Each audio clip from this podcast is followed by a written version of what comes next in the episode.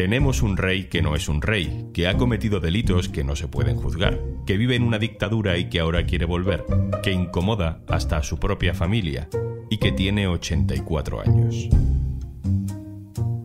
Hoy en un tema al día... ¿Y ahora qué hacemos con Juan Carlos I? Un tema al día con Juan Luis Sánchez, el podcast de eldiario.es. Una cosa antes de empezar. Este podcast cuenta con el apoyo de Podimo. Gracias a los suscriptores de Podimo puedes disfrutar de este programa de manera gratuita. Juan Carlos de Borbón lleva 19 meses en Emiratos Árabes, al abrigo de un régimen dictatorial. Pero quiere volver, y todo indica que la Casa Real, en coordinación con el gobierno, está a punto de darle luz verde para hacerlo. Han esperado, han esperado bastante. Juan Carlos I quería antes resolver nada, una pequeña duda, si iba a tener problemas con la justicia española. Todos, sobre todo las personas con responsabilidades públicas, tenemos el deber de observar un comportamiento adecuado, un comportamiento ejemplar. Afortunadamente vivimos en un Estado de Derecho y cualquier actuación censurable deberá ser juzgada y sancionada con arreglo a la ley. La justicia es igual para todos. Todos no. La Fiscalía tiene tomada la decisión desde hace meses. No le va a investigar. Sin embargo, no ha formalizado esa decisión hasta que no han pasado las Navidades. Eso facilitaba las cosas a Felipe VI, que pudo hacer su discurso en Nochebuena, sin que asomara por la ventana la figura de su padre y sin hacer ninguna mención explícita. Asumir cada uno las obligaciones que tenemos encomendadas, respetar y cumplir las leyes y ser ejemplo de integridad pública y moral. La decisión de la Fiscalía tampoco se ha formalizado durante la campaña electoral de Castilla y León, se ha ido a concretar justo después, justo cuando toda la actualidad está centrada en la guerra de Rusia y Ucrania. Bueno, el Gobierno respeta absolutamente las decisiones de la Fiscalía y en ese sentido lo que tiene que hacer es respetar esa independencia con la que ha actuado en todo momento el Ministerio Fiscal en la investigación sobre las acciones eh, del rey emérito. Le he pedido a nuestro compañero del diario.es, Alberto Pozas, que nos resuma la posición de la Fiscalía. Hola, Alberto. Hola, Juanlu. La Fiscalía ha archivado la investigación contra el rey después de dos años en unos escritos en los que explica que había indicios sospechosos contra él, pero no lo suficiente como para llevarle al banquillo. Pero sí recoge pruebas que demuestran, por ejemplo, que a mediados de los 90, cuando España salía de la crisis, Juan Carlos I abrió dos fondos en un paraíso fiscal, en Jersey. También hay pruebas de que en 2008, cuando España entraba en la siguiente crisis económica, pues Juan Carlos I cobró en Suiza más de 60 millones de euros, un regalo del rey de Arabia Saudí que, según la Fiscalía, eso sí, no tiene nada que ver con la adjudicación del ave a la. Y también hay pruebas, por ejemplo, en tercer lugar, de que cuando ya dejó el trono, en 2014, cuando abdicó, pues eh, varios empresarios pusieron de su bolsillo a lo largo de los años, tal y como revelamos en el diario.es, más de 9 millones de euros para hacer frente a sus gastos personales, a los de su entorno, sobre todo hablamos, Juanlu, de viajes de avión. Todo esto se hizo de espaldas a Hacienda, no se pagaron impuestos y, bueno, pues según la Fiscalía, nada de esto es delito porque era inviolable, porque todo está prescrito a día de hoy, pero también porque la Fiscalía ha dado por buenas sus regularizaciones fiscales. Ya sabes que en el último año Juan Carlos I, su defensa, ha pagado más de 5 millones de euros en dos tandas a las arcas públicas y la Fiscalía dice que ha hecho las paces con Hacienda, aunque haya pagado después de saber que había varias investigaciones en marcha, pero bueno, según estos decretos de archivo, todo eso está ahí, los millones, las cuentas bancarias y los impuestos sin pagar, eso sí, sin consecuencias legales para él. Y claro, esto también tiene otra consecuencia a futuro. Con estos decretos de archivo en la mano, Juanlu, con estos decretos de la Fiscalía, es muy improbable, por no decir imposible, que cualquier acción judicial prospere ante los tribunales.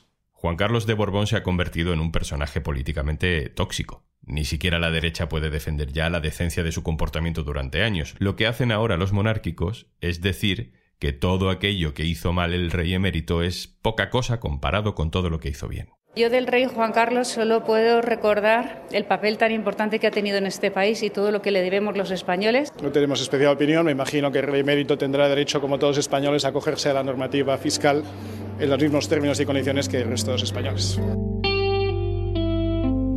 Y la vuelta inminente del emérito es un marrón para el gobierno. atrapado entre la pulsión republicana de sus bases y la estabilidad constitucional de la que siempre quiere ser garante el Partido Socialista. Irene Castro, hola. Hola. Irene Castro es la periodista del diario.es que mejor conoce el gobierno por dentro.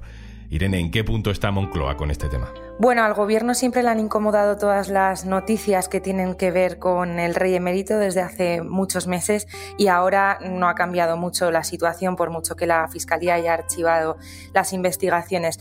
Dicen que no les gustan las informaciones que salen sobre el rey emérito y que debería dar explicaciones. Pero lo que no concretan nunca es en qué formato debería dar esas explicaciones el rey emérito. Y desde luego el Partido Socialista siempre se ha mostrado contrario a una comisión de investigación, por ejemplo, en el Parlamento. Entonces queda un poco en el limbo esa exigencia de explicaciones cómo podría darse. Uno de los grandes asuntos de la vuelta del rey emérito a España tiene que ver con lo material. ¿Dónde va a vivir? ¿Tendrá personal público asignado? ¿Qué crees que va a pasar con esto, Irene? Bueno, personal público siempre va a tener. Cuando en el diario.es publicamos que el rey emérito estaba acompañado por tres ayudantes de cámara en Abu Dhabi, las explicaciones que dio el gobierno es que él es un miembro al fin y al cabo de la familia real, es el ex jefe del Estado y como tal tiene que tener ese personal que corresponde a patrimonio nacional y también un dispositivo de seguridad. La duda estaría en a dónde regresa el rey emérito. Yo con las personas del gobierno con las que he hablado reconocen una cierta incomodidad con que volviera a un sitio público, a un sitio de patrimonio nacional, como podría ser el Palacio de la Zarzuela. Pero aparte, yo también creo que Felipe VI y Leticia Ortiz tampoco se sentirían muy cómodos teniendo al emérito en esas dependencias. Y si él decidiera volver, desde luego el gobierno a priori no va a poner ningún impedimento, deja todo en manos del rey Felipe VI, que él decida en qué condiciones se produce esa vuelta, aunque evidentemente tiene que estar coordinada con el gobierno, pero también me parecería que es un poco raro que se quedara en un sitio privado, ¿no? Que alguien financiara dónde vive el rey emérito y al fin y al cabo el dispositivo de seguridad se tendría que poner de cualquier forma. También es raro que el rey emérito esté fuera de España. Y luego está el tema más escabroso, pero que con los jefes de Estado estas cosas hay que tenerlas previstas. Juan Carlos I tiene 84 años. No hay razón para pensar que va a morir de manera inminente, pero tiene 84 años. Irene, ¿hay conversaciones al respecto en el seno del gobierno sobre cómo, por ejemplo, despedir oficialmente a una persona que desde luego no está en su mejor momento de popularidad histórica. Hasta donde yo sé, no. Y también es verdad que probablemente sea escabroso como para que se hayan puesto manos a la obra. Pero el decreto que reguló la abdicación del rey deja muy claro cuál es su posición. Él tiene título de rey con carácter vitalicio, esto implica que se le trata como majestad y honores análogos a los que puede tener el heredero a la corona o en este caso la princesa de Asturias.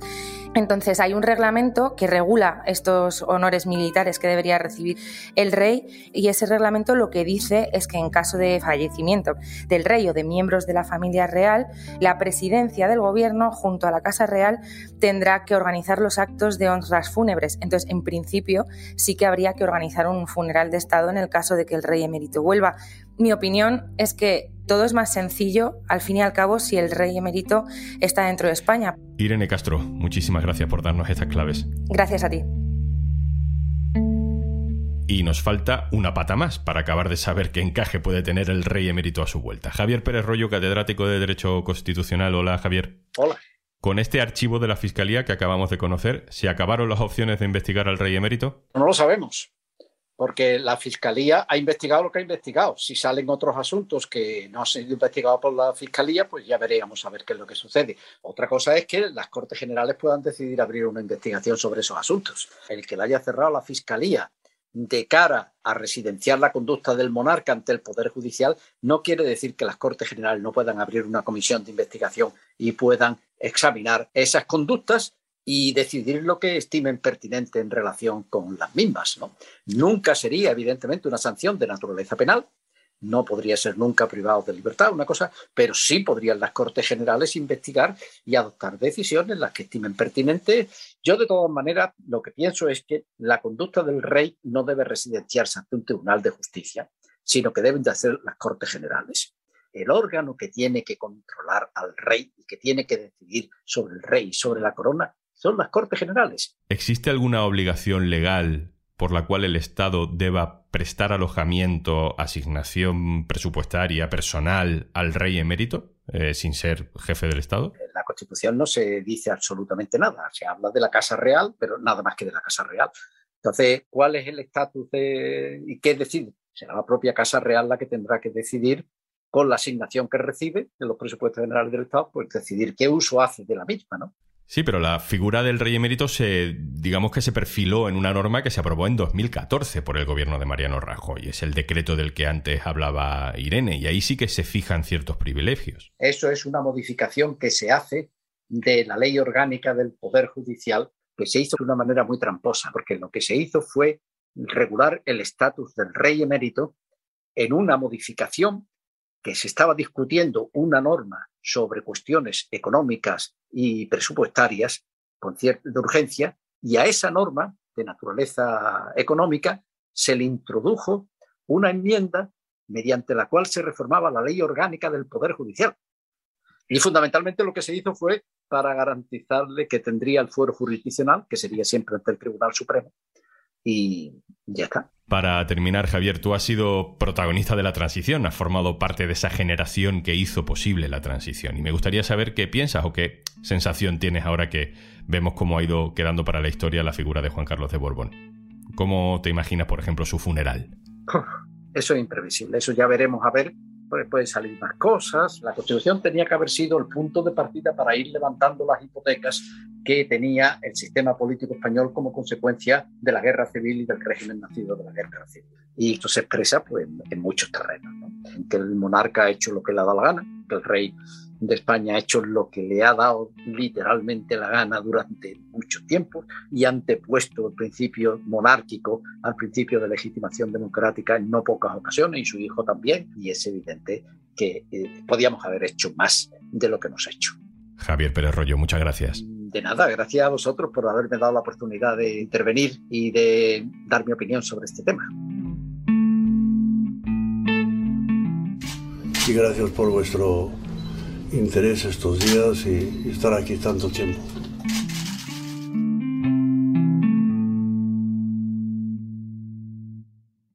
Y antes de marcharnos... Escuchar el podcast Un tema al día de eldiario.es te permite mantenerte informado mientras haces otras cosas. ¿Y qué más puedes escuchar una vez te hayas puesto al día? El equipo de Podimo te ayudará a descubrir tus próximas escuchas sin que tengas que hacer nada. Por ejemplo, te recomendamos escuchar las últimas novedades en audiolibros como La Bestia de Carmen Mola o Sira de María Dueñas. También puedes escuchar podcasts como El sentido de la birra, Disidencia controlada, Media Cultura o Chica, menuda historia. Entra en podimo.es barra al día y consigues 60 días de prueba gratuita para escuchar más de 3.000 podcasts y miles de audiolibros exclusivos en Podimo. Esto es un tema al día, el podcast del diario.es. También puedes suscribirte a nuestra newsletter, encontrarás el enlace en la descripción de este episodio. El podcast lo producen Carmen Ibáñez y Zascun Pérez, el montaje es de Pedro Godoy y yo soy Juan Luis Sánchez. Mañana, otro tema.